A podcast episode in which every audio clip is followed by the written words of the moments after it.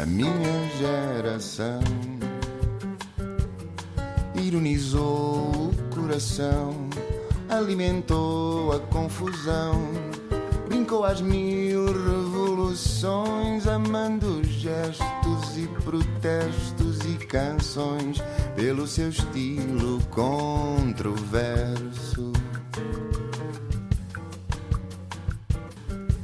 Este país também é para novos e é por isso que temos em estúdio um jovem empreendedor. Nasceu e cresceu no Porto com duas grandes fontes de influência, a família e o Reiby. Estudou Engenharia Mecânica na FEUP para manter as portas abertas, mas o que procurava mesmo era aprender a resolver problemas e a pensar de forma crítica. Depois de uma época desportiva com muitas lesões no Reiby e menor desempenho na faculdade, decidiu fazer uma pausa, candidatou-se a uma bolsa e foi estudar durante 10 meses para a cidade do Panamá. Durante esses 10 meses meses também visitou a Costa Rica, Colômbia, Bolívia, Equador e Peru e no fim, farto de sorna, decidiu candidatar-se a um programa de aceleração de startups, o European Innovation Academy, onde conheceu pessoas dos quatro cantos do mundo e foi verdadeiramente exposto ao mundo do empreendedorismo. Ao voltar a Portugal, parou de jogar e passou a ser treinador de rugby, o que lhe trouxe a paixão pela educação. Em janeiro de 2021, despediu-se do emprego para embarcar no único projeto que lhe trouxe tanta paixão quanto o a Brave Generation Academy. Luís Britifar, muito bem-vindo. Muito projeto, obrigado. Projeto é este que te apaixonou tanto quanto o rugby, a Brave Generation Academy? Então, é um projeto, acima de tudo, que está a tentar preparar os jovens de hoje para o futuro que aí vem. E nós não sabemos que futuro é esse, uhum. por isso acreditamos que, acima de tudo, temos de os preparar para ter todos os skills para um futuro imprevisível. Ou seja, eles têm de ser adaptáveis, têm de ser autónomos, flexíveis e isto a um nível individual. Depois, a um nível global, queremos também democratizar a educação. Uhum. Acreditamos que toda a gente tem o direito a uma, uma educação de alta qualidade, uma educação que, que abra portas para qualquer que seja o futuro que eles queiram, que, que estes jovens queiram ter. E isto implica uma, uma democratização, quer geográfica, quer financeira também. E o nosso modelo permite facilitar eh, essas perspectivas. Mas que modelo é este que democratiza o acesso à educação de qualidade? Então, eh, nós olhamos para a educação de uma forma holística. Temos três pilares: temos o conhecimento, as competências e a comunidade. Eh, e depois conseguimos personalizar a, aquisição de cada, de cada um destes pilares de forma personalizada, ou seja, o aluno consegue estudar ao próprio ritmo, consegue escolher as disciplinas, consegue construir o próprio horário. E isto retira toda a ansiedade e acaba por lhe dar, por empoderar, se é que esta palavra existe em português, para se tornar uma pessoa mais responsável, mais autónoma e desenvolver todos os core skills também que estão por baixo disso. Depois, a nível de skills, consegue seguir as paixões, ou seja, não está limitado a um, a um, a um currículo, uh, não está limitado a uma série de disciplinas. Se eu quiser ser veterinário, posso ir fazer eh, job shadowing a um estágio à clínica uh, ali ao lado. Se eu quiser ser data scientist, posso fazer um curso online da IBM. Ou seja, nós alavancamos todos os recursos que já existem na comunidade, não reinventamos a roda, porque o talento já existe e as, as pessoas estão cheias de vontade de ajudar uhum. e conectamos os nossos miúdos a essas pessoas na comunidade. Um, claro está, para suportar todo este processo de aprendizagem que é muito autónomo, os miúdos estudam de forma digital, é como um curso. Uh, tenho aquilo que nós chamamos o Learning Coach. O Learning Coach é um mentor ehm, que, que olha para o aluno não como um estudante que tem que ter a nota X, Y e Z ao final do mês ou ao final do período, mas olha para ele como um ser humano que tem de desenvolver competências para se tornar apto para conseguir resolver qualquer desafio que, que vá de encontro, que vá, que vá ao seu encontro. Ou seja, eh, e nós olhamos para os jovens e achamos para, para as escolas estão a tirar mais notas é porque não estão a estudar. Mas se calhar estão com problemas em casa, se calhar estão com uma crise de identidade, se calhar estão com ansiedade, se calhar estão com uma depressão. E ninguém passa tempo suficiente com eles para conseguir diagnosticar estes problemas e ajudar a resolvê-los. Quando dizes miúdos, estamos a falar de faixas etárias. Para quem é que uh, a Brave Generation Academy se destina? 12 é aos 18. 12 aos 18. 12 aos 18. Não vamos mais para baixo porque acreditamos que para aí já existem muitas soluções também eh, um bocado mais alternativas ao sistema tradicional que permitem ir de encontro ao, ao ser humano, à pessoa atrás do estudante. A partir dos 18 anos, começa, dos 12 anos, começa a haver uma, uma preocupação com os exames. Então a prioridade passa a ser as notas e deixa de ser as competências da pessoa. Eh, e é aí que nós entramos. Mas qualquer pessoa pode candidatar-se? Basta ter entre 12 e 18 anos? Qualquer... Quais são os requisitos? Ter entre 12 a 18 anos. Como eles podem estudar ao próprio ritmo, o, o ensino é todo em inglês, o nosso currículo é britânico internacional. São os IGCSEs e os A-Levels que dão. Portanto, tem que ter já um nível de inglês aceitável ou não é um entrave? Convém, convém. Eh, Não é um entrave tão grande como se fosse no sistema tradicional, eu já explico porquê. Mas este currículo, acima de tudo, é muito bom porque é muito flexível. Ou seja, não é obrigatório escolher uma área no 12, permite escolher disciplinas. E depois, virtualmente, ou quase todas as universidades do mundo têm equivalências para, para este currículo. Ou seja, conseguir ir para qualquer lado, se eu quiser entrar numa universidade. Se é que quer entrar numa Uhum. universidade. Sim. Hum, mas depois o entrave acaba por não ser um, um- o inglês acaba por não ser um grande entrave porque os miúdos conseguem estudar ao próprio ritmo. Ou seja, eu não estou a ganhar gaps na minha educação porque a turma está a andar para a frente, porque eu não tenho o ritmo da turma. Eu tenho o meu ritmo. Ou seja, eu sou muito bom a física. Eu, em vez de fazer este programa em dois anos, por exemplo, os IGCSIs demoram dois anos, em média, no ensino tradicional, posso fazer num. E já tivemos casos práticos de miúdos a fazer isso. Mas se eu tiver dificuldades, por exemplo, sou muito bom a física, mas tenho de fazer inglês e não sou tão bom em inglês, posso demorar três e não há problema nenhum. Ou seja, nós não os dividimos por idades. À entrada tem de ser por idade, porque eles estão divididos no sistema tradicional. Mas depois, a partir desse momento, é, é, é, é- é de acordo com o seu grau de domínio do conteúdo hum, e não tanto com, com a sua idade. Mas esta academia é extracurricular ou é ela mesma Ela mesma é a escola. é a escola? Ela substitui, não complementa. Sim, então, mas é um espaço físico. é Onde é que, onde é que fica? Exatamente. Então, nós em vez de, de termos uma escola com centenas de alunos, o que nós temos são hubs, que é um espaço íntimo. eh, um- imagi- imagina a melhor forma de visualizar isto: é um espaço de coworking, 100 a 120 metros quadrados, open space, com uma relax zone, uma pequena kitchenette e depois uma focus room para as pessoas que se quiserem mais eh, estar um trabalho um para um. Mas depois é um coworking que nós queremos pre- precisamente explorar este, este eh, âmbito colaborativo que é tão importante nos dias de hoje no mercado de trabalho. Ou seja, eu estou a estudar, estou a fazer a minha disciplina e estou com dificuldade, então vou perguntar ao colega do lado se ele me consegue ajudar naquilo. E depois é muito giro porque é, é dos 12 aos 18, tudo junto, no mesmo espaço. O que é que se vê acontecer? Vê-se os mais velhos de 18 anos a ganharem, a ganharem um sentido de empatia e de liderança pelos mais pequenos, e depois vê-se os mais pequenos a quererem crescer eh, e, a, e a serem mais maduros para poderem estar à altura e a terem, conseguirem terem conversas com, com, com os mais Mas velhos. estão juntos nas aulas também.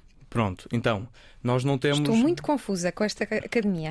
Então, a- a- a componente académica, em vez de haver um professor à minha frente, o que eu tenho é um curso online. A, a componente académica é toda digital. Ok? E, eu vou, por exemplo, a física e sei que vou fazer o exame de física em maio. Então eu vou à minha timeline e na minha timeline tenho lá unidade 1, 2, 3, 4, 5, 6 e eu sei os targets que tenho de, de alcançar em cada altura para conseguir estar apto para, para fazer esse exame em maio. Ok? E a partir daí começo a planear os meus objetivos. Eh, e o Learning Coach, o mentor, a, tal pessoa que está no hub, eh, neste espaço físico, eh, está precisamente a facilitar esse, esse processo de aprendizagem e de planeamento. Ou seja, não existe professor, o que existem são course managers atrás da plataforma que estão lá preparados para fazer assignments, para rever conteúdo, para dar comentários ao meu trabalho. E assim eu tenho a certeza que à medida que vou avançando, estou ticking all the boxes para certificar que estou a aprender. Ou seja, a componente académica é toda digital. É, tu- é- é um, um ser humano em computador? Sempre? Só na componente académica. Só na componente Que é, académica. um- que é uma componente fundamental, não é? Exatamente. Só que de- depois o que nós temos é a componente dos skills e da comunidade. Ok. Ou seja, e aí é que nós vemos a grande mais, mais bem-valia, porque nós não vemos os miúdos com grande dificuldade em, adquirir eh, eh, esse conhecimento técnico. Os, os course managers põem lá os trabalhos, eles fazem o download, estudam e voltam a pôr. Se eles tiverem dúvidas, o que é que fazem? Primeira coisa, que é a mesma coisa que fazemos no mercado de trabalho, ir à pessoa do lado e ver se essa pessoa me consegue ajudar. Eh, ir à internet, ir tentar buscar respostas, tudo de forma autónoma. À última, se eu tiver dúvidas, tenho um professor a qual recorrer e- e para me dar as respostas que eu preciso às minhas perguntas, para ter certeza que estou a, a dominar o conteúdo. Mas mais uma vez, o que nós queremos muito, ao mesmo tempo, é, é dar as experiências aos miúdos para eles perceberem aquilo que eles querem fazer, aquilo em que eles são bons eh, e, e- e conseguir alinhar as paixões eh, com a realidade e a partir de irem, irem, irem à procura disso. Então, mas eh, saem da Brave Generation Academy e podem ir para o ensino superior, já que disseste, se quiserem. Têm acesso normal aos exames nacionais, então.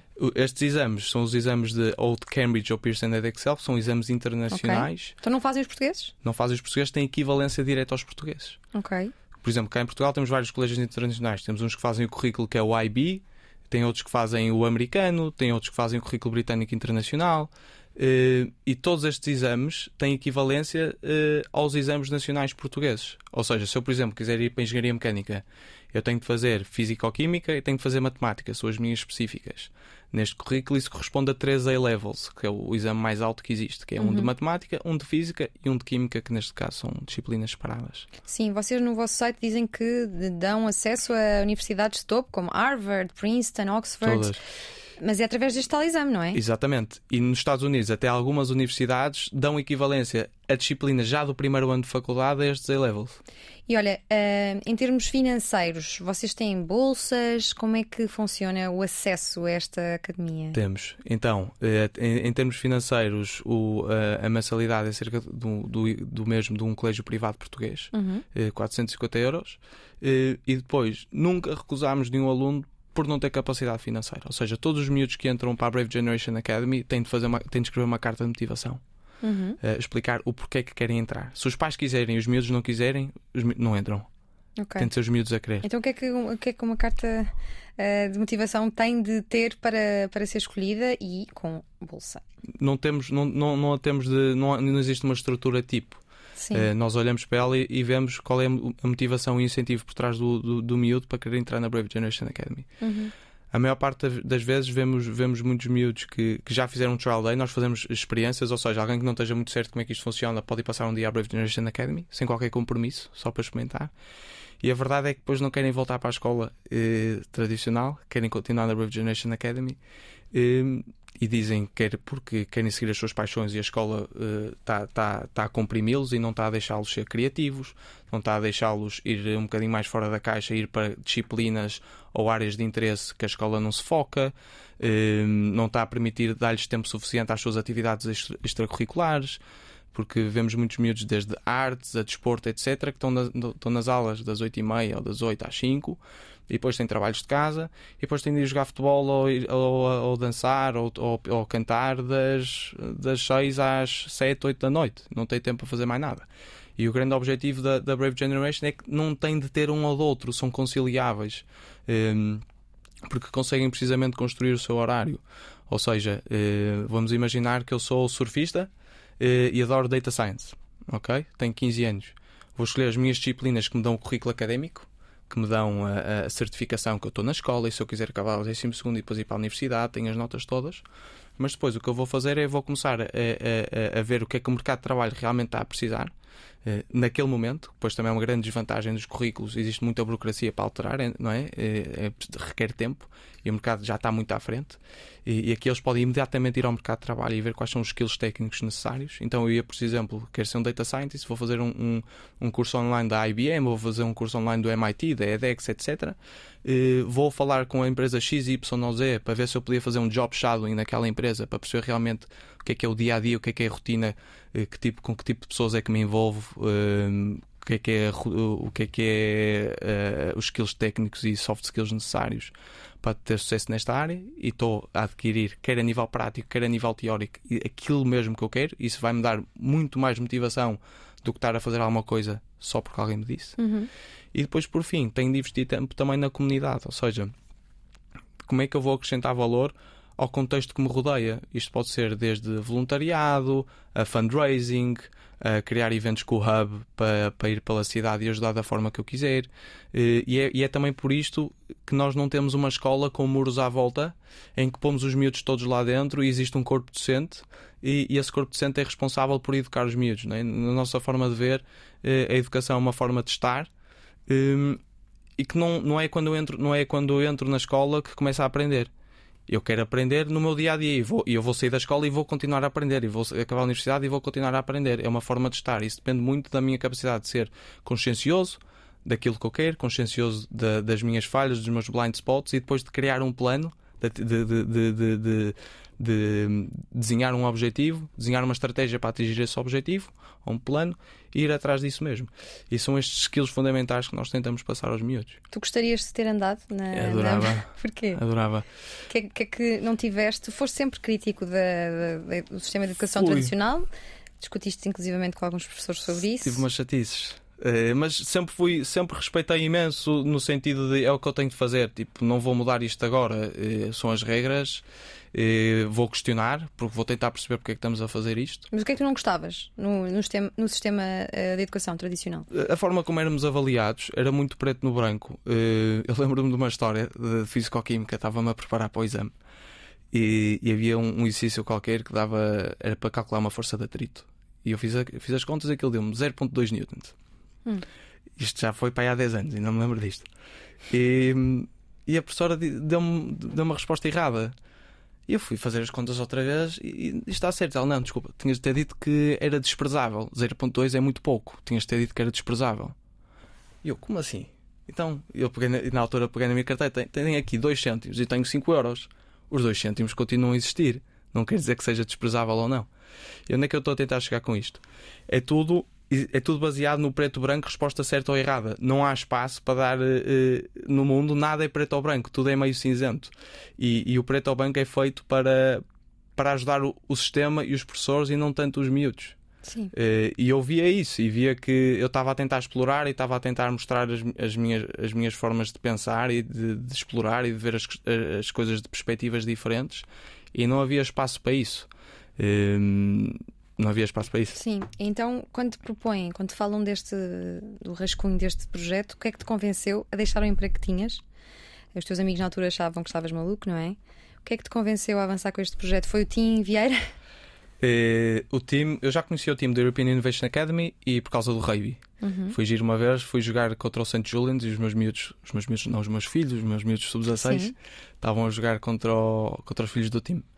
E, e não tinha uma opinião muito formada porque ainda não conhecia, mas ao ver o projeto fiquei completamente apaixonado pelo facto dos miúdos conseguirem estudar ao próprio ritmo, retira toda a ansiedade e dá-lhes motivação, e depois principalmente pela parte dos skills, que é eu vou conseguir adaptar o meu horário para eh, ir atrás das minhas paixões e trabalhar nas minhas paixões. Eh, porque um, um- eu acho que um grande desafio da, da geração de hoje em dia é que estão completamente sobrecarregados com a quantidade de oportunidades que têm e é muito difícil tomar decisões. E a não ser que nós os come- comecemos a expor esse, esse processo de tomada de decisão e essas eh, realidades e, e a estarem ok em, em fechar portas, não há problemas em nenhum fechar portas. O sacrifício de não tomar uma decisão é muito maior do que tomar uma decisão errada é complicado. Eles não, é muito complicado para eles estarem à vontade com isso. E, e o facto deles terem de pensar, ok, o que é que eu gosto de fazer, o que é que sou bom que plano é que eu posso pôr em prática para ir atrás dessa paixão. E se daqui a dois meses eu vir que isto aqui não é para mim, está tudo ok, estou cinco passos à frente onde estava antes. Eh, E esta à vontade, este sentirem-se em paz com esse processo e de não terem e de não ter de ser uma bola de neve, não ter de ser, ok, tenho 12 ano, vou acabar o 12 ano, vou ter 3 anos de licenciatura, vou ter 3 anos de licenciatura, vou ter de ter mostrado e tem de ser tudo seguido. Não posso parar um ano, eh, não posso parar para pensar, não posso trabalhar, não posso eh, trabalhar numa coisa que não seja super interessante a nível intelectual eh, e que não acrescente imenso só para pensar um bocadinho. É tudo uma bola de neve e uma pressão gigante. Quantas pessoas é que não escolhem, e começando logo no secundário, cá em- falando cá em Portugal, é que não escolhem uma área e depois, por exemplo, no 11 primeiro ano percebem que aquilo não é para eles, e, mas já perdi um ano, então não vou voltar para trás. Então pronto, a bola neve continua a crescer. E depois o, o- a licenciatura está dependente dessa área. Então mais uma bola neve, depois não gostam da licenciatura. Nós vamos ver as taxas de desistência da licenciatura é uma coisa brutal. Porque as pessoas foram completamente empurradas nessa, nessa direção. E nunca tiveram, e foram sempre com a mão dada, não é? Nunca tiveram realmente de pensar, porque ok, tens esta disciplina, esta disciplina vai dar acesso a isso, vai, vai dar acesso a isto, o processo de, de candidatura é este, este e este. Nunca, lhes, nunca foram expostos ao desconforto de terem de pensar o que é que, que, é que querem fazer.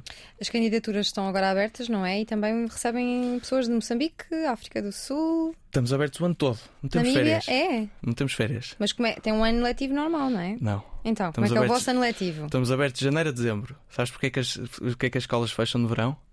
Está muito calor. Porque há 150, 100 anos atrás era preciso parar para os miúdos irem ajudar as famílias no campo Sim. a cultivarem. Só que acho que pelo menos aqui em Lisboa e Porto, etc., onde acho que os miúdos já não Então trabalham não há muito férias. Pronto, já perdeste uma data de Já, concorrentes. já desistiram todos, desculpem. Eh, Eles tiram as férias quando quiserem.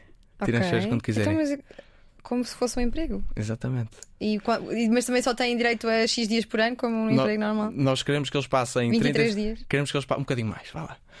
Nós queremos que eles passem 36 semanas eh, por ano no Hub. Para nós esta questão social é muito importante. E, e dando um passo atrás, ou seja, o Hub tem 25, o Hub dá 100 metros quadrados, 120, 25 a 30 miúdos, dois learning coaches, mas depois existe um ecossistema. Nós, por exemplo, aqui em Lisboa, neste momento temos dois e vamos já até ao, até ao final do verão vamos ter quatro. Em Cascais temos quatro. No Porto temos dois. E nós no outro dia fomos 100 miúdos, fomos jogar paintball. Porquê? Porque conseguimos construir o horário e arranjar a forma de nos divertirmos todos. Hum, Mas numa de receber candidaturas acaba por sempre calhar mais se a pessoa vem de um sistema tradicional de ensino, acaba por, por querer entrar eh, talvez em setembro, Sim, outubro. eh, mais ou menos. agosto. Eu- Nós, nós, também, nós também esperávamos isso. Nós também esperávamos isso. Eh, a verdade é que nós ainda, mas depois também no final do, segundo, no, no final do primeiro período também, atende, também existe muitas mudanças de escola. Mas nós, o grande, o grande grosso dos nossos alunos inscreveram-se em, em agosto e em dezembro. Mas Então, o mas ano não há- todo estamos a receber. Nós não- todas as semanas recebemos 4, 5 minutos. Sim, e não, ah, ok. Então nunca há uma verdadeira turma no sentido de hum, passa-me os apontamentos que eu perdi esta aula, porque na verdade podes sempre ter a aula porque é tudo online e, e todos os capítulos estão lá disponíveis para todos. é? Exatamente, mas por exemplo, o que acontece está a acontecer agora. Estamos a ver alguns miúdos que estão com dificuldade em inglês. O que é que eles disseram? Olha, então bora marcar uma hora e a partir de agora, todas as quintas-feiras às 10, vamos começar a estar juntos só em inglês. Ehm, e depois existe um, um espírito de coesão gigante, porque eh, como é um ambiente íntimo eh, e existe muito este espírito colaborativo, estão todos para o mesmo, estão todos a passar um bocadinho o mesmo tipo de dificuldades, existe humildade nesse sentido. E acontecem histórias muito giras. Nós tivemos uma história de um miúdo sul-africano que o pai era, era muito rígido, e então na África do Sul as escolas são hiper eh, conservadoras. São, Uhum. eh, e, e então o pai queria que o miúdo viesse todos os dias de calças bege, camisa branca e sapatos para o hub. Sei lá, Cascais, eh, setembro, malta estava a ir de calções, t-shirt, eh, paés. eh, e depois há um dia em que os miúdos começam a chegar de todos de calças bege e camisas brancas. E o learning coach. Desculpa, então, malta, o que é que se passa? Está tudo bem? Não sei o quê. Ah, é. Today is Yanni Solidarity Day. Então hoje é o dia de solidari- solidariedade aqui pelo nosso amigo. Ele tem de vir todos os dias de calças beijas e camisa branca. Então nós decidimos vir também. E, e todas as semanas vemos este tipo de coisas acontecer. Eh, É, muito giro. Como é que o projeto se financia? Eh, pelo time. Sim, ele é que foi o grande mentor da, da ideia. Sim, foi completamente o fundador. Foi o time, o Marcus Schulz e a Michelle Correia foram os três cofundadores. Começou eh, com o time durante a pandemia a ver. o- Foi para o Alentejo, tirou os filhos de um, de um colégio bastante bom. E os filhos estavam a estudar sozinhos lá no Alentejo e depois tinham tempo para ir dar corridas, para ir à praia, para ir andar de moto. E quando eles estavam na sala a estudar, ele via que eles, apesar de estarem em três anos distintos, eles ajudavam-se uns aos outros e corria bem e gostavam de aprender. Então começou a formalizar isso. E depois vieram mais dois, mais três miúdos e a coisa foi crescendo. Formalizou-se o modelo, abriram-se portas. E, E os com- filhos dele foram estudar para lá? Sim, sim, sim. Foram? Foram os guinea pigs. O time diz sempre: só pus os dois rapazes mais velhos. A rapariga protegeu durante mais um bocadinho, aguentou mais dois mesitos.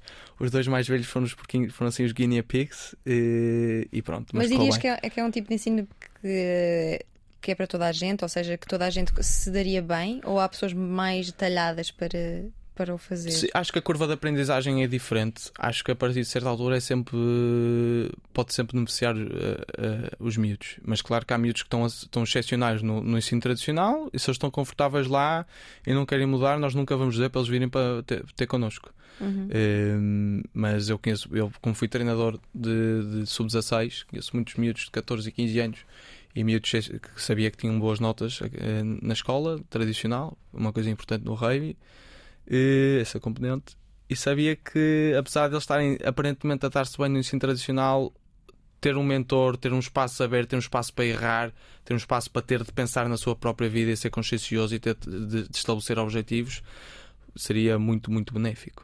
Eu sei que tu tens um espírito de empreendedor e para quase fecharmos este tema da Brave Generation Academy, imaginemos que eu sou um time Vieira 2 e vou investir. Eh, Faz-me um pitch sobre, sobre esta academia em um Ok. minuto, já sabes Um que tem minuto. que ser um minuto. Elevator pitch. Portanto, eh, tens de me convencer a investir nesta academia. Ok. Então, eh, a Brave Generation Academy é uma solução alternativa de educação cujo objetivo é personalizar a, a, jornada do aluno de acordo com os seus objetivos e necessidades. Isto aqui é feito de acordo com três pilares principais: o conhecimento, os skills e a comunidade. O conhecimento é aquilo que vai dar a, a capacidade do aluno de terminar o 12 e de ir para a universidade se assim quiser, ou seja, é uma escola como as outras a nível de certificação. Os skills, uma das partes mais importantes, é precisamente aquilo que o faz perceber quais são as suas paixões, ir atrás delas e, e, e, ser ambicioso e ser confiante e desenvolver quer core skills, quer hard skills. E depois, por fim, a comunidade eh, estar completamente consciencioso do que é, que é aquilo que o rodeia e de ter um sentido de, de, de, de sensibilidade pelas pessoas à sua volta. Isto tudo suportado por um mentor holístico que se preocupa não só com, com, com os resultados académicos desse miúdo, mas também com o seu bem-estar mental, físico, família, casa, amigos, etc. Não tenho um cronómetro, mas vou confiar que foi, que Acho foi um foi minuto. minutinho, não? tu já fizeste isso quantas vezes, este pitch? Uf, não sei. Muitas, não é? E mu- Não- mas mudo, mudo quase sempre, mudo quase sempre. Sim. É difícil fazer Porque o a mesmo. memória não- nem sempre está ah, na mesma forma. Ah, qual- há truques para, para fazer ah, pitches, além de, da memória, de memorizar a informação mais importante? Então, eu quando comecei, eu entrei na Brave em janeiro do ano passado. Quando comecei, tipo, fazia slide, fazia tipo pitch decks, apresentações com 20 slides, super granular e não sei o que, não sei o que mais. E eu lembro quando comecei, entrevistei tipo 30 pessoas só para tentar perceber a perspectiva de toda a gente. E, e ao, ao longo do tempo fui percebendo, e também com a sorte de trabalhar com o time, Uhum. que é keep it simple. Que é não, não penses demasiado, as pessoas não vão perceber 90% das coisas que estiveres a dizer se fores muito técnico. Eh, arranha a superfície, mas das coisas que importam. Sim. Ah, tu ahm, sabes quem é que inventou o pitch? Não. Isto é, eu sempre vou a uma feira de empreendedorismo, o pitch Se é existe, sempre. Alguém inventou Ah, o alguém pitch? deve, deve ter pensado, ah, bora, porque assim, nós vivemos em tempos rápidos, não é? Então o nosso tempo e o tempo de quem tem dinheiro para investir é, é curto.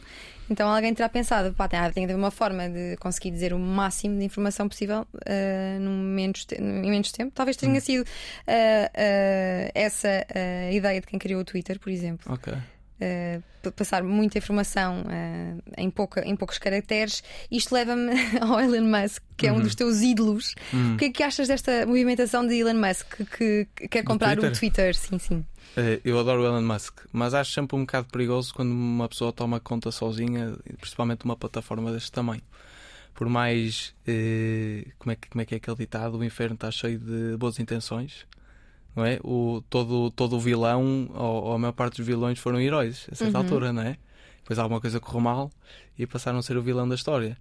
Ehm, por isso, por muitas boas intenções que o Elon Musk possa ter, acho que é um assunto muito sensível e que ele teria cuidado em ter uma pessoa daquela, com aquele poder e com aquele. Eh, com aquela visão, não é? Um homem inteligentíssimo e com capacidade de trabalhar muito e de pôr as pessoas que trabalham para ele eh, a alcançar resultados excepcionais, não é? O que ele fe- fez Uhum. com a Tesla, com as empresas todas de automóveis a falir em 2008, e ele criou um carro elétrico com a SpaceX em que estava um lançamento de falir, isto tudo ao mesmo tempo. O que ele vai fazer com o Twitter, acho que vai difícil de imaginar, mas Nem, tô- nem suspeitas o que é que ele vai fazer com o Twitter. É. Porquê gostas tanto do, do Elon Musk? Porquê é que é um, um ídolo? Principalmente pelas adversidades que ele passou desde miúdo eh, e de nunca ter baixado a cabeça e de ter continuado a trabalhar e de muito fazer o impossível, não é? E, o impossível a uma escala ridícula. Ele fundou Não. o PayPal, não é?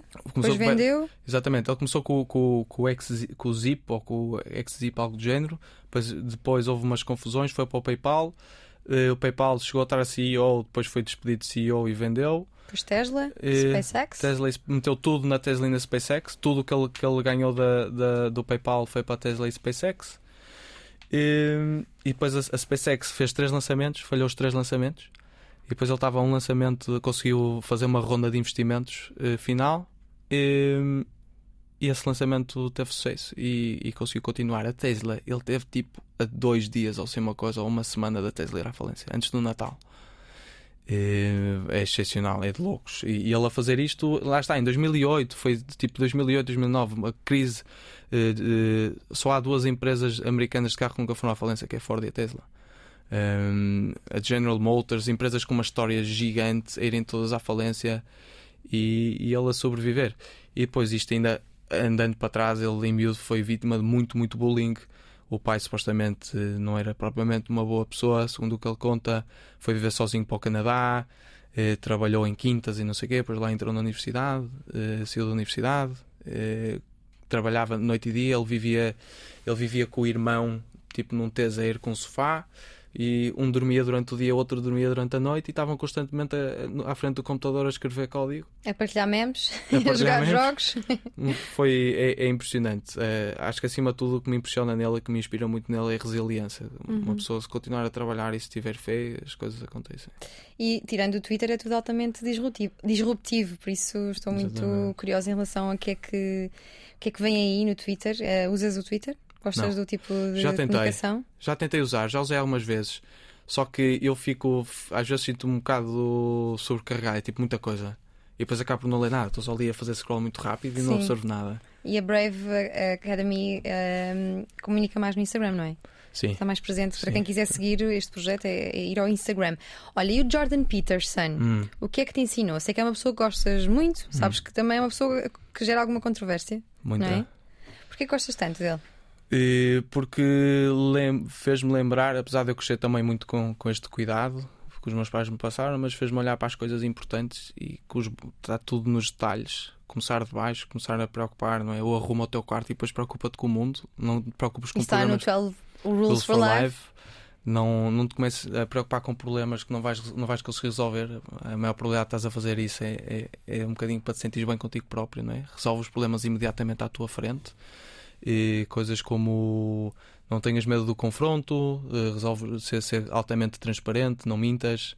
Que são coisas tão simples, tão básicas, mas que, que requerem que requerem que uma pessoa esteja constantemente ali. Ter alguém do, do, do, do nível do Jordan Peterson e todo, como ele consegue alcançar certos tópicos que uma pessoa, quando ele está a dizer assim, faz todo sentido, mas depois replicar aquilo numa conversa mais complicado. Sim. Dirias que o público-alvo dele são maioritariamente rapazes e conservadores? Ele diz que sim, eu acho que ele próprio admite isso a nível estatístico. O grande, o grande grosso Quem homens. cria mais, em, eh, quem engaja mais nas ideias dele? Porquê é que achas que se destina mais? O que é que ele diz que, que trai mais a um público masculino do que feminino?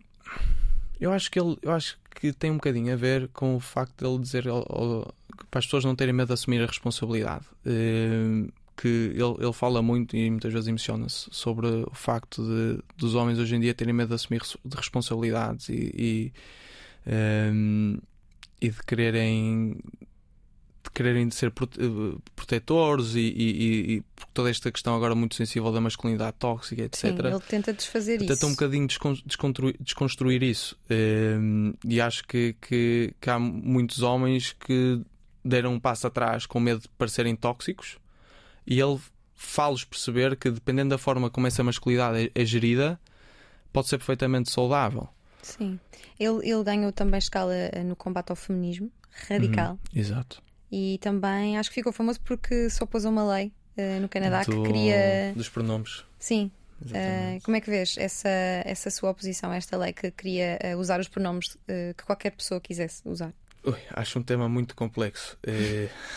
Não sei se estou preparado para responder, honestamente. Eh, mas o, o que eu acho, acho super importante uma pessoa ter liberdade de expressão e, e- e- desde que não esteja a tentar ofender de forma proativa, acho que deve poder falar abertamente.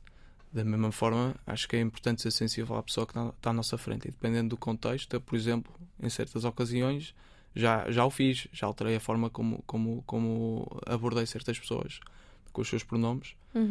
Mas acho que é um tema hiper complexo. Tu, no quarto ano da, da faculdade, em 2017, puseste o curso em pausa. Não E pus foste- em pausa, não pus em pausa. Não foi em Continuei, pausa? mas no Panamá. Ah, foi? Foi, foi Erasmus. Mas meio... Ah, foi Erasmus 10 meses, grande Erasmus. Uhum. Foi fixe. E por muitos países. O que é que aprendeste na Costa Rica, na Colômbia, na Bolívia, Equador e Peru?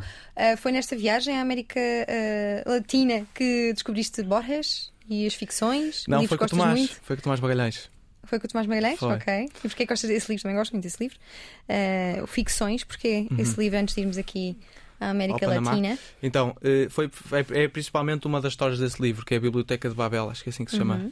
Que basicamente são, é o, o homem à procura da, da verdade e da resposta incansavelmente por corredores e corredores e átrios e a pôr em causa a sua saúde e a magoar outros, etc. À procura de uma resposta que se calhar não existe, eh, ou que se calhar temos de ser nós próprios a construí-la, não é? E o que nós queremos é que alguém nos diga, diz-nos lá qual é o caminho.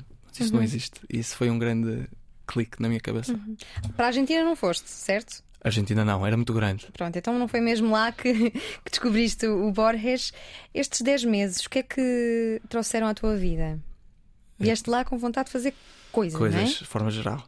Então, duas coisas eh, que, que, isso, que isso me ensinou. A primeira foi a não seguir um bocadinho a manada. E, e que se fizermos coisas diferentes, as coisas também acontecem e provavelmente, como não estamos a competir com toda a gente, ainda nos vamos divertir mais e ainda- as coisas ainda vão ser mais giras. Porquê? Porque na candidatura eu não tinha grande média na faculdade. Era um aluno tipo mediano, um bocadinho abaixo da média.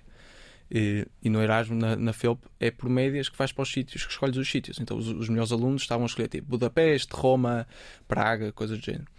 E eu estava tipo Vigo, Santander. eu tipo, especifico no Porto, não é? Ehm, e depois encontrei outras soluções. Eh, Falaram-me disto e não sei o quê. Era preciso 50 cartas de motivação, era preciso, sei lá, era um processo bastante complicado em época de exames. E eu pensei, só que depois com a bolsa era tipo, era muito bom. Eu acho que o que a maior parte das pessoas pensa ne- neste momento é vai haver tanta gente a candidatar, tipo, é impossível entrar, é tipo, é demasiado complexo, vai haver demasiada competição, etc. Eu pensei, não tenho nada a perder. Há aqui uns sítios giros, pronto, vou perder algum tempo a preparar as cartas de motivação. E entrei, e acabei por entrar com um dos meus melhores amigos, até foi giro. Entramos os dois no mesmo sítio, no Panamá. E tiveste o, melhor patrão da América Central? Houve, Isso foi, foi, mas já lá chego, já lá chego. Foi muito, muito bom. Isso foi muito, muito bom. Eh, toda a minha experiência no Panamá foi, foi no- na América Central foi, foi meio surreal a nível de, de aprendizagem da forma de estar na vida. Então começo com esta, com esta grande lição de eh, não há nada como tentar, não há nada como experimentar, tens mais a ganhar do que a perder. E ganhei, e fui para o Panamá e fui para um mundo completamente diferente, que era o que eu queria muito também, sair daqui da Europa, da bolha. E depois cheguei lá e tive grande surpresa que foi Está bem, isto é tudo muito giro, mas tu não vais poder fazer o segundo semestre porque és obrigado a voltar em maio e os exames são em junho. E eu fiz, ainda bem que me avisaram, bora lá arranjar uma solução. E foi aí que fiz o estágio. Fiz mais disciplinas no primeiro semestre do que precisava para conseguir ter os créditos, para conseguir ter equivalências. Depois fiz uns projetos com os professores. E depois no segundo semestre encontrei esse estágio com assim Reineiro, o Rafael Watson, que é o maior, que é o maior simplesmente É o maior que- porquê? porque ele queria muito, muito que nós gostássemos do Panamá. Então estávamos a, a trabalhar, mas era, por exemplo, olha, querem ir passar este fim de semana à minha casa, tipo country club, e nós pronto, íamos todos e passámos o fim de semana com ele, tipo na praia, a jogar golfe e não sei o quê. Depois, olha, já conheceram Sandblast? E nós, não. Então pronto, toma cá, dois bilhetes para Sandblast. Eu tentava mostrar os sítios mais apelativos. Exatamente, querem ir para Bocas del Toro, pagavam-nos estadia, voos, tudo mais. Foi, mas eu estava a Ok, vi- é o maior, já percebi. eu estava a viver aquilo e eu sabia, eu sabia que aquilo ia acabar. E eu estava constantemente a relembrar-me, tipo, isto aqui não é, o- não é o normal. Não é a vida real. Fazia questão de me relembrar a mim próprio disso. Sim. E depois, como é que soubeste que existia eh, o European Innovation Academy, eh, um programa de aceleração de startups, à qual te candidataste para mergulhar mais profundamente no mundo do empreendedorismo? Uhum. Como é que o descobriste? Então, ainda estava no Panamá, lembro perfeitamente, até tenho imagem na cabeça. Estava a trabalhar, estava a ler o e-mail da FEUP e, e havia bolsas. E estavam os, os alunos da, da Universidade do Porto tinham bolsas. Eh, a entrada ainda era bastante cara e eu pronto, mais uma vez, tipo, estava a chegar ao fim do ano e é tudo muito giro viajar durante muito tempo e passear e estar com amigos e festas e não sei o quê Mas e praia. também cansa, não é? mas cansa e cansa muito. E eu cheguei ao fim já meio tipo angustiado, queria mesmo, e já estava a fazer curso, já que estava mesmo a ser mais produtivo. E pronto, e visto como uma, uma oportunidade espetacular. Eh, Eram 30 dias em Lisboa, eh, no, eh, no Estoril, no Centro de Congressos, e com uma oportunidade de conhecer muitas, muitas pessoas e de criar uma startup do zero, desde a fase de, de criar uma equipa, à ideação, eh, ao software, hardware, tudo com um mentor específico, tudo com malta com muita, muita experiência. Tínhamos lá o, o VP de Sales da Disney, tínhamos- estava lá o Tim, eh, outro, David Carvalhão, foi o meu Chief Mentor, eh, que é um grande empreendedor português também. Eh, Estava lá investidores da Bullpen Capital. Eh, Estive muito perto de um tipo que se sentou em mesas de reuniões com o Elon Musk, da, da indústria da, da fotovoltaica. Eh, E depois, muito, muito giro era eh, a malta da minha idade, mais ou menos, australianos, americanos, argentinos, alemães, todos com o mesmo, com o mesmo mindset de querer criar coisas giras e de arranjar soluções e, de, e de- de enfrentar desafios. E essa startup em que estiveste envolvido está saudável? Ou foi Não, um, não, não, não, durou ali quatro semaninhas. Durou ali quatro semaninhas. Eh, aquilo, depois, aquilo depois tens várias fases de investimento e, e nós ficámos na primeira, Sim. não passámos mais. Olha, que máximas do empreendedorismo ficam para outros campos da existência? É, um passo de cada vez, é, não complicar, make it, keep it simple. É a coisa que eu mais aprendo. Eu, quando, quando comecei na Brave Generation Academy, estava sempre a mandar business plans ao time, a dizer como é que, quem é que iam ser os early adopters e como é que tínhamos de abrir, não sei o quê. E agora a coisa que eu mais aprendo é tipo, vamos manter as coisas simples, vamos comunicação constante, falar com pessoas, eh, deixar os processos um bocadinho para trás, porque eu, sendo engenheiro, gosto muito, muito de processos e, e gosto de pôr as coisas bem alinhadas e arrumadas para depois fluírem de forma eficiente no futuro. E estou sempre preocupado com o futuro e depois o presente ficar der. E, Mas sentes-te um engenheiro? Tu dizias que não, não eras talhado para, para este não, curso. para a parte muito, uh, mantenho muito curioso. Ainda ontem estive no Hub ali no Centro Cultural de Belém e há lá um miúdo de 15 anos, o Achille, que já está tipo, a fazer foguetões e não sei o quê. E tive com ele a estudar mecânica dos fluidos. E adorei. E eh, recordaste algumas das matérias que deste na faculdade. E, e adorei. Eh, eu sou, mantenho muito, muito curioso, só que acho que a nível académico nunca fui muito bom eh, e acho que não sei se, se não ia sair um bocado frustrado nessa área. Sim, há uma ideia muito forte uh, nos mais jovens que, que, que, acaba por ser verdade que há muita empregabilidade, é uma área com empregabilidade, mas é preciso de facto também gostar, não é? Porque senão Exatamente. Uh, podemos ficar assim um bocadinho perdidos por ir para uma área que tem emprego, mas que não. não e difícil, sim, uma área difícil. Foi assim um bocadinho Sim. como senti no curso. É? Trabalhar, trabalhar, trabalhar. Eu trabalhava, a pessoa ao meu lado trabalhava tanto como eu, ela tirava 16 e eu tirava 12. Eu tipo, uhum. o que é que se passa aqui? Olha, e o erro também não é uma das coisas que se aprende no, a importância da falha e de abraçar as falhas no empreendedorismo. É, acho que é importante ser vulnerável, mas acho que também é preciso ter cuidado para glorificar o erro porque acho que depois é uma zona de conforto também um bocado perigosa. É? Acho que, ok, erramos, vamos aprender com isso, vamos andar para a frente, mas acho que não, não pode ser estar tudo ok. Uhum. Acho que tipo, temos que pensar bem porque é que erramos e ter a certeza que não repetimos isso. Sim, tu costumas dizer que, que o rugby foi das coisas que mais te influenciou enquanto ser humano, na tua, na tua educação. E eu descobri, graças a isto, que o rugby tem uma escola de valores muito forte. Tem que eu não sabia. Eu achava que forte era só a mesma porrada cada uns nos outros. Não, isso, do rugby é que eu, é, do rugby é que eu aplico muito, muito na, na BGA e na minha vida. Uhum. Uh, tive muita sorte de, de, pelo meu caminho pelo rugby, ter treinadores muito bons uh, que me ensinaram muita coisa, uh, desde liderança, espírito de equipa, disciplina, resiliência, sacrificares um bocadinho o teu como indivíduo para um bem maior. E... Deixar a camisola num lugar mais alto onde o encontraste. Exatamente, exatamente. Ele deixar, deixar a camisola num lugar melhor, exatamente. É uma das melhores lições que eu, que eu tirei do rugby. E se pensarmos assim, se pensarmos que pronto, semana a semana queremos ser melhores, treino a treino queremos ser melhores e depois os detalhes contam. Os detalhes contam foi também uma das melhores, maiores lições que eu aprendi de vários treinadores. É, nós vemos, eu como treinador vejo os miúdos, por exemplo, estamos a treinar passe e os meus vão, 10 passos são só 10 passos, então não quero, tipo, não vai fazer grande diferença. E não é isso que nós temos de pensar. Nós temos de pensar é, ok, mas e 10 passos 5 vezes por semana? Se calhar ao final da semana não sentes tanta diferença, mas depois e ao final do mês? E ao final de 6 meses? E ao final do ano?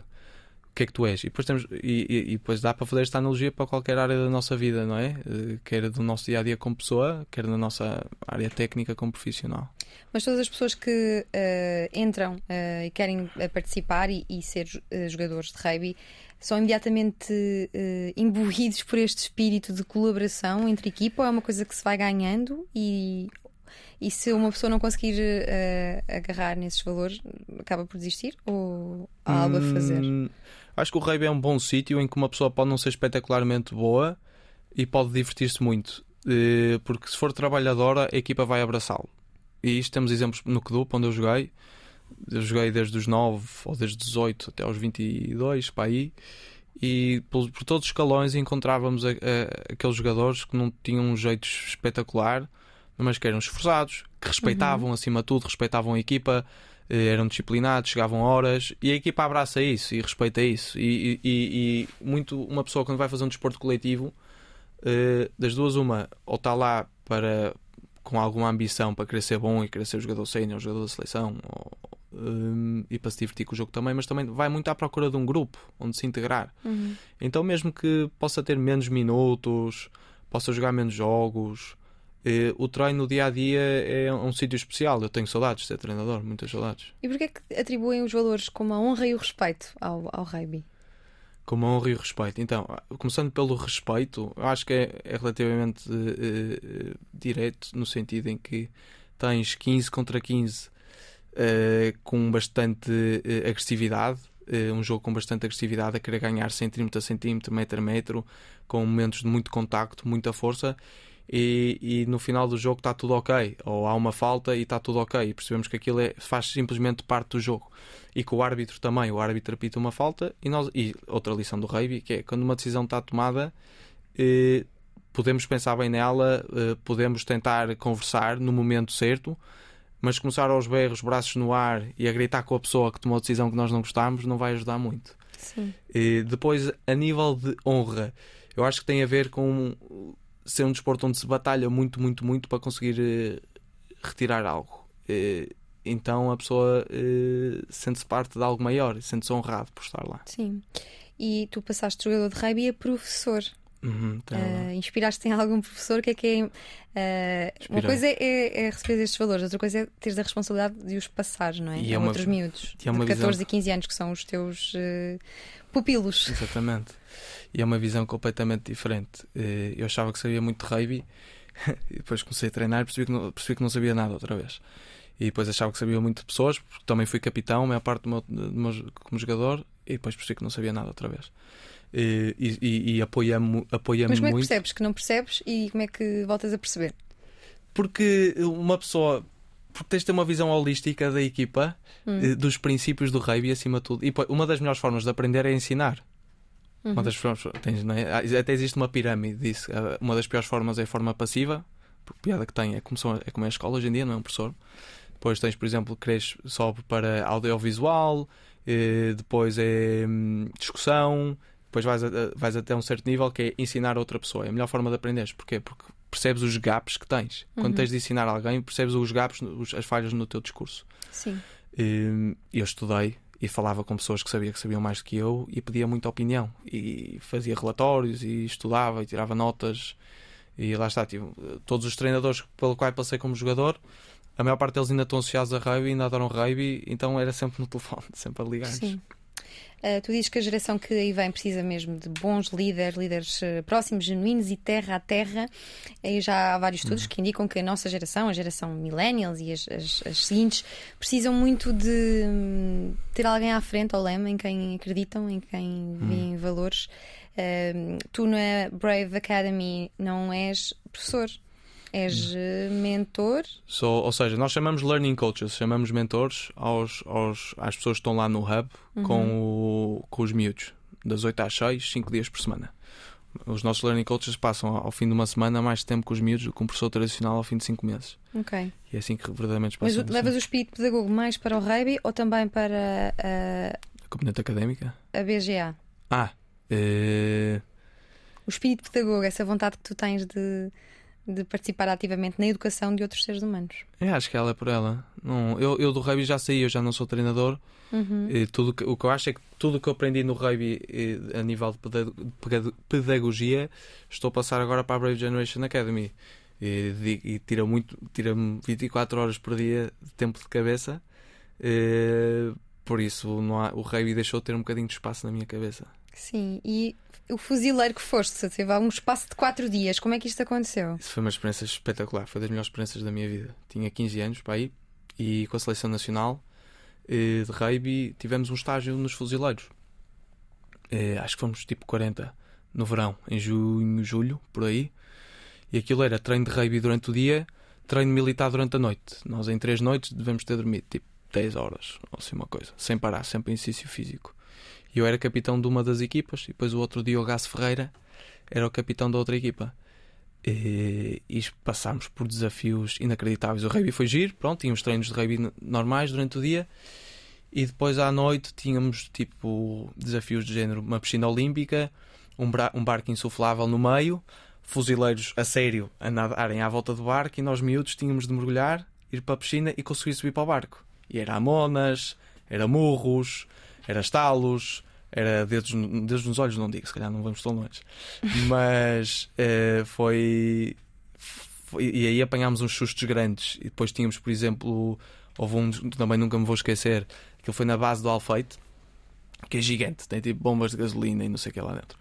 E, íamos de caminhão, e todos na de caixa aberta, todos lá atrás, e eles iam-nos largando pelo meio da base do Alfeite. E nós tínhamos até às 5 da manhã, eu não sei que horas é que isto foi, mas tínhamos até às 5 da manhã para voltar para, para a base. E, e eu fui o último, que era um dos capitães, fui eu e o Diogo, fomos os últimos. E, era uma, e adorei, foi uma experiência. Estávamos tipo, lembro, tenho uma imagem na cabeça de uma estrada de Alcatrão, floresta à noite, mesmo mal iluminada, e ver assim uma sombrinha ao, ao fundo, começar a gritar: Ei, és tu, não sei o quê, começarmos a correr, darmos um abraço, todos contentes, estamos juntos outra vez, bora. E, e depois de. Nós às vezes dormíamos uma horita durante o dia, só para aguentar o resto do dia. E, mas eu lembro na última, na última noite de todas não dormimos, fizemos direita e, e fomos a correr ao nascer do sol. Íamos sempre a correr para o içar da bandeira com o hino nacional de fundo. E nesse dia fomos a correr e era nascer de sol, os navios todos de guerra na base do Alfeite e depois hum, o hino nacional, o içar da bandeira e nós todos em formação. Que delícia para o fuzileiro. Conservador. Eu comecei, eu comecei tipo a lacrimejar, fiquei mesmo, fiquei mesmo emocionado. Ao peito. Fiquei mesmo, mesmo, mesmo, mesmo emocionado, foi espetacular. E depois tivemos, e depois acabou com cereja no topo do bolo, em que eles nos perguntaram a todos quem queria rapar o cabelo, a fuzileiro. Hum, e tu não foste, E- certeza. Não, não, eu disse que sim. Porque Ah, cabelo. rapaste. Rapaz, não, peraí, peraí, Um peraí, peraí. Peraí. da Um Foz Beto vai da Foz. rapar o cabelo. Peraí, peraí, peraí. Então, o que é que aconteceu? Estávamos lá todos em formação e só duas pessoas é que não quiseram fazer uh, rapar o cabelo. E depois, já não sei porquê, eh, houve qualquer coisa que nos distraiu e aquilo tinha sempre a formação e depois tinha os capitães à frente. E de repente eu, olho para o Diogo, Diogo, os, o, na altura até me lembro quem foram, Pedro e Martim, eh, onde é que eles estão? Tipo, desapareceram. E ele, oh, quer dizer que tipo, os fuzileiros estão a obrigar a rapar o cabelo? E nós já estávamos tipo há quatro dias em meio combate contra os fuzileiros, não é? Nós, equipa, contra os fuzileiros, contra os maus, e ficámos malucos. Fomos, e alguém disse: Ah, viu-os aí lá para cima. Fomos a correr, encostámos o ouvido a uma porta e ouvimos a- o barulho da máquina. E abrimos a porta: Que é isto? O que é que está aqui a passar? Não sei o quê. Eles expulsam-nos lá para fora, quase a arrombarmos portas, quase à, à, à pancada. E, e depois eu a chorar babirranho, tipo, não dormia há 4 dias, 14, 15 anos. E, e depois ele diz-me: a máquina está estragada, era só um teste. Ah. E fuzilaste esta carreira, então. Foram só quatro dias Foram e, só 4 dias e nunca está mais. tudo ok. Está tudo Olha, ok. se andando aqui para Calcutá, porquê é que gostas, gostas, aliás, em Calcutá, na Índia, gostas de tratar mal a comida quando estás lá? O que é que queres dizer com isso? Disse-me o Tomás Magalhães que se ia rir muito e contar já uma sei. história. Não funcionou. Aí acho, acho que já sei o que, o que é que será que ele está a tratar. Tratar-se mal a comida, duvido, não é? Se calhar ele está a querer dizer que ficas impressionado se vês alguém a deitar comida para o lixo, porque ele Fico, deve fico, fico. ter. eh, Eu suspeito o que é que ele pode estar a falar. Algumas coisas. A comida é que me tratou mal quando eu lá estive. Apanhei um susto grande. Ah, ok, levaste em ódio. Eh, levei. Como é que foi esta experiência eh, no Kolkata Relief na, na Índia? Foi muito enriquecedora. Eh, tive a sorte de ir com o Tomás também, uma pessoa espetacular. Estive lá 10 dias com ele e depois 10 dias sozinho com um amigo meu. Em, e foi. Uma pessoa Isto sabe. foi antes ou depois da, da América Central? Foi depois. A América Central foi, em 2000, foi de 2017 para 2018. Isto foi 2019. E são realidades muito diferentes, Sim. Mas, eh, e-. E, e- mas é mesmo isso, porque uma pessoa sabe, se estivermos aqui a conversar, sabemos de, de todo o sofrimento e tudo o que se passa pelo mundo fora, podemos abrir as notícias e. Mas uma pessoa vai lá e é uma chapada de luva branca mesmo. Nós vivemos na bolha na Europa, depois na bolha da bolha em Portugal, da bolha da bolha da bolha em Lisboa, Porto, não sei. E depois eu, pelo menos, tive imensa sorte da forma no contexto em que nasci, dentro de todas estas realidades. E uma pessoa vai para lá e. E, e- e depois também a- as experiências, eh, nós, só para contextualizar um bocadinho o que é que era o nosso dia a dia, nós às 11 da noite eh, enchíamos uma carrinha de caixa aberta com kits homeless, eh, nós chamávamos aquilo homeless eh, aid kit, eh, que era baseado no altruísmo eficaz, ou seja, por 5 euros conseguias ter um impacto muito grande na vida de uma pessoa, com redes para proteger da malária, uma capa de plástico para proteger da chuva, um first aid kit e um livro para combater o analfabetismo. Sim, E nós às 11 da noite saíamos com isso, íamos pela cidade fora eh, distribuir. distribuir. E, e depois fazíamos. O, o Tomás teve uma ideia espetacular de começar a, a- a mapear onde é que os sem-abrigo estavam. E, e a fazer também uma análise demográfica, ou seja, conseguimos perceber a idade que as pessoas tinham, quantos filhos, quanto é dinheiro é ganhavam por dia, eh, o tipo de casa que tinham, casa, não é? se era Uhum. uma tenda ou se era tipo uma, uma favela. E chegavas ao fim do, do formulário e a última pergunta é: qual é o teu maior problema? Qual é o teu maior desafio? E N vezes, N vezes as pessoas respondiam: como assim? Não tenho nenhum problema. Minha vida está está tudo ok. E, e, e, é mesmo um choque de realidade. Sim, isso é uma das coisas que me acontece também quando se visita alguns países em África. Tu tens família em Luanda, mas já chegaste a ir?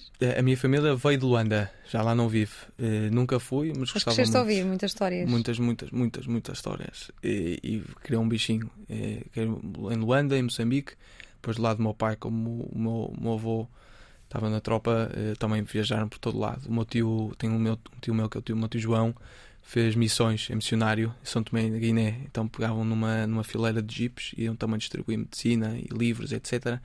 E eu todos os anos ligo ao meu tio quando é que vamos, quando é que vamos, quando é que vamos, quando é que vamos. Tenho um bichinho muito grande Sim. para voltar. Uh, dirias que és um man, um man searching for meaning, isto hum. para fazer um paralelismo com um dos teus livros preferidos de Viktor Frankl. Hum. Porque é gostas deste Man Search for Meaning?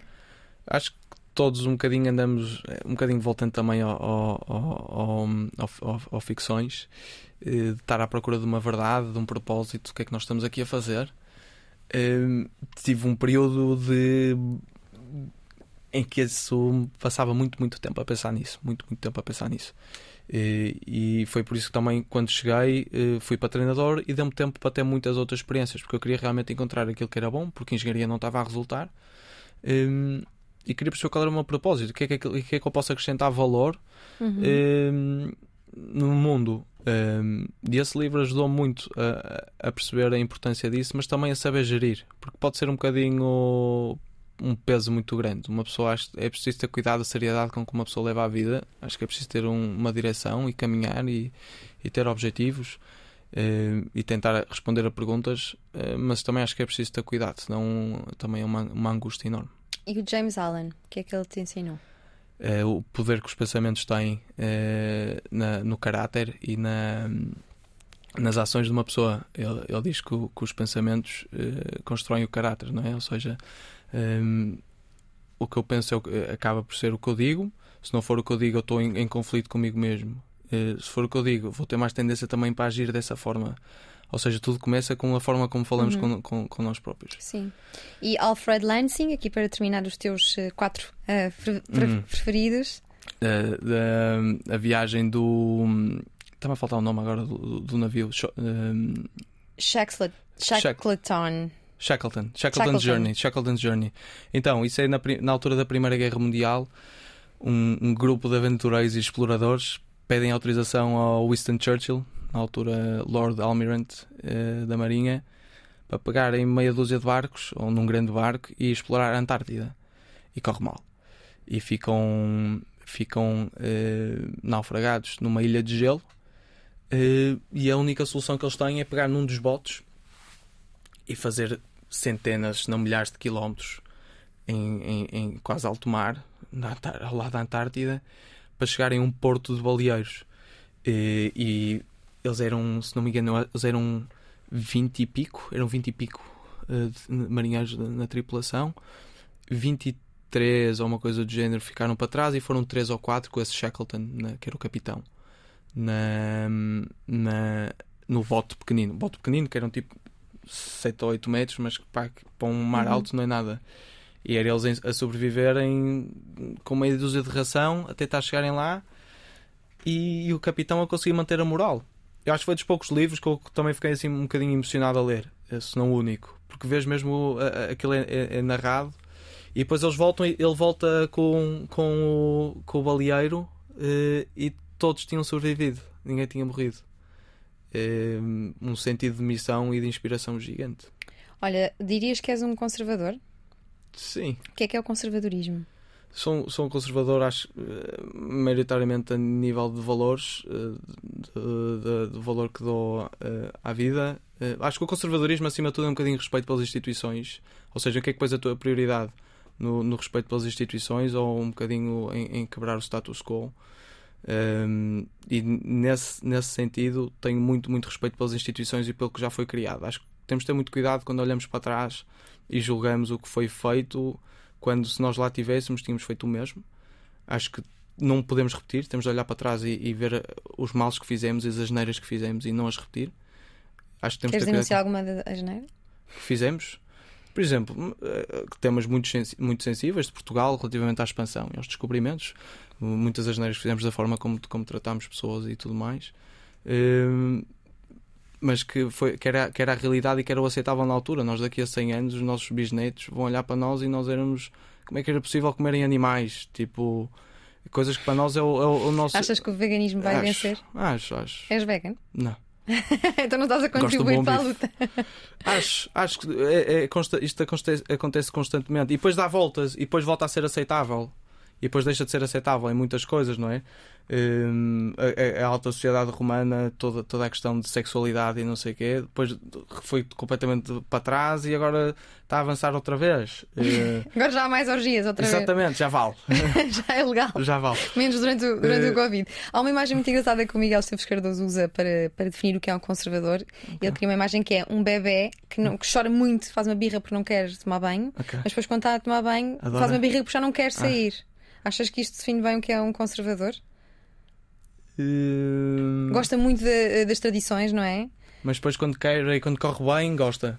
Gosta que assim fique. Será? De certa forma é inevitável porque nós habituamos-nos. Sim. Eh, Porque tu, tu és um conservador, mas não és um retrógrado, és? Porque às vezes estas palavras andam misturadas. Eh, eh, eh, eu aceito, eu aceito que, Que são um que bocadinho retrógradas. faça. Não, é algumas coisas só, admito que possa ser. quê? Se calhar um bocadinho pela. eh, não sei. eh, da forma, se calhar, como, como giro as pessoas. eh, da forma como do- das expectativas que tenho das pessoas de, de- de se comportarem, nomeadamente trabalho e tudo mais, se calhar sou um bocadinho mais tradicional do que o comum. Eu também gosto de dizer bom dia a toda a gente e não sou conservadora. Tá bom, sim, mas isso não é necessariamente conservador. Mas o que eu, o que eu- o que eu- que acho que é importante é eu, eu sou, sou perfeitamente ciente de que eh, o contexto em que vivemos, eh, o, o ser humano é um bocadinho, de forma geral, não só conservador, é um bocadinho contra a mudança e depois quando a mudança vem, habitua-se. Hum. Covid foi. Claro Temos que, nu- medo, claro que nunca queríamos que o Sim. Covid acontecesse, mas conseguimos habituar de certa forma e conseguimos reagir e adaptar-nos. Ehm, e depois o que acontece é que um- uma, duas gerações depois a história já é completamente diferente. Eh, A não ser que sejas um historiador e que sabes perfeitamente o que é que estava a passar pela cabeça das pessoas há, há 150 anos atrás, para ti a tua realidade é o que está a passar agora e, e as coisas mudarem eh, faz confusão. Uhum. Ao conservador faz mais confusão que ao não conservador. E o liberalismo, o que é que é? O que é que é o liberalismo? É dar prioridade ao indivíduo. Eh, se- é, Normalmente fala-se, já se fala de conservadores liberais, uma mistura meio exótica que nunca ninguém sabe explicar em condições. Pois, não sei o que é que isso Eh, quer dizer também. Pensei que eras um conservador li- liberal, ou seja, um- talvez seja um conservador que vota na, na iniciativa liberal. Só, sim, eh, sei lá, eu nível, eh, acho que a nível de, de, de, de valores humanos, se calhar estou mais para o, para, o, para o conservador, a nível de económico, estou mais para o liberal, posso dizer que sim. E esquerda, nunca. Eh, nunca, nunca digo nunca, eh, mas eh, Quais são os, os valores mais interessantes da esquerda? eu, acho, eu acho que a esquerda é a preocupação com o todo e com o social e com a pessoa que tem menos possibilidades de se defender. Acho que é espetacular. É, espetacular. Acho que é o que eu mais respeito e com o que mais me identifico. E com, e com o que é que menos te identificas com a com a esquerda? falta de pragmatismo, às vezes, para, para, para- para ter consciência da realidade em que vivemos e como é que vamos conseguir eh, tornar essas soluções tão boas numa realidade. Olha, e hum, o que é que esperas eh, vir a fazer com a, a Brave Generation Academy? Achas que é um projeto eh, qual queres dedicar os seus próximos eh, 10 anos de vida? Eh, gostarias de ter mais projetos na, a nível da educação? Eu, o meu objetivo com a Brave Generation Academy, como eu dizia há pouco, eu gosto de pensar no passo à frente. Mas a longo prazo é chegar a todos os miúdos. Nós já estamos, já estamos a, a começar a, Já cresceram muito, não é? já temos 300 miúdos. E o nosso objetivo é pensar em. é, Já estamos a começar a abrir hubs non-profit, Uhum. ou seja, nós somos uma B Corp em que temos X pagam uma parte, sustenta os que não conseguem ser sustentados ou não Sim. conseguem autossustentar. E o, nosso o meu, sim, o objetivo ideal é chegar a todos os miúdos possíveis, é que isto seja uma solução para as massas. Eu estou aqui a ver a, a vossa morada e é, vê lá bem tu, Avenida 25 de Abril, Exatamente. 901, esquerdo. É o teu lado esquerdo aqui na, na, Teams Garage, na quem BGA. quiser visitar. Olha, quem quiser saber mais sobre este sobre a Brave Generation Academy, o que é que tem de fazer? Onde Pode, é que se tem que dirigir? Assim, ou pode mandar um e-mail, pode, ir ao nosso site mandar um e-mail www.bravegenerationacademy.com. Pode ir ao nosso Instagram ou pode mandar uma mensagem no LinkedIn também. Boa. A família é de Luanda, cresceu a ouvir histórias sobre África. Em 2019 esteve 20 dias em Calcutá, na Índia, a ajudar no projeto Kolkata Relief. Não era fã do sistema tradicional de educação, o que o levou a meia dúzia de zangas com professores e lhe despertou a vontade de fazer as coisas de maneira diferente. Acredita que a geração que aí vem precisa mesmo de bons líderes, próximos, genuínos, terra a terra. Quem o conhece desde o quinto ano diz que é uma pessoa super, super correta, sempre foi. Rege-se muito por um estilo de valores muito próprios, os valores do rugby personifica o rugby, dizem os amigos, dá muito valor à honra e ao respeito. Descobriu que não era talhado para engenharia mecânica na mesma altura em que mergulhou ainda mais no mundo do autodesenvolvimento e da educação. É fã de Elon Musk e de Jordan Peterson. Praia, amigos e cerveja gelada é a sua definição de felicidade. Quando se despediu do emprego em janeiro de 2021 para lançar a Brave Generation Academy com Tim Vieira, os amigos achavam que estava maluquinho. Tinha então três alunos e um hub. Hoje tem 300 alunos e 20 hubs. Gosta de gerir pessoas. O Luís Britifar, que veio do Porto para Cascais, por este projeto, onde coordena todos os mentores a nível internacional, e veio de Cascais até Lisboa para a última hora de conversa na Antena 3 e na RTP3. Obrigada, Luís. Obrigado, Passou... O que vamos fazer?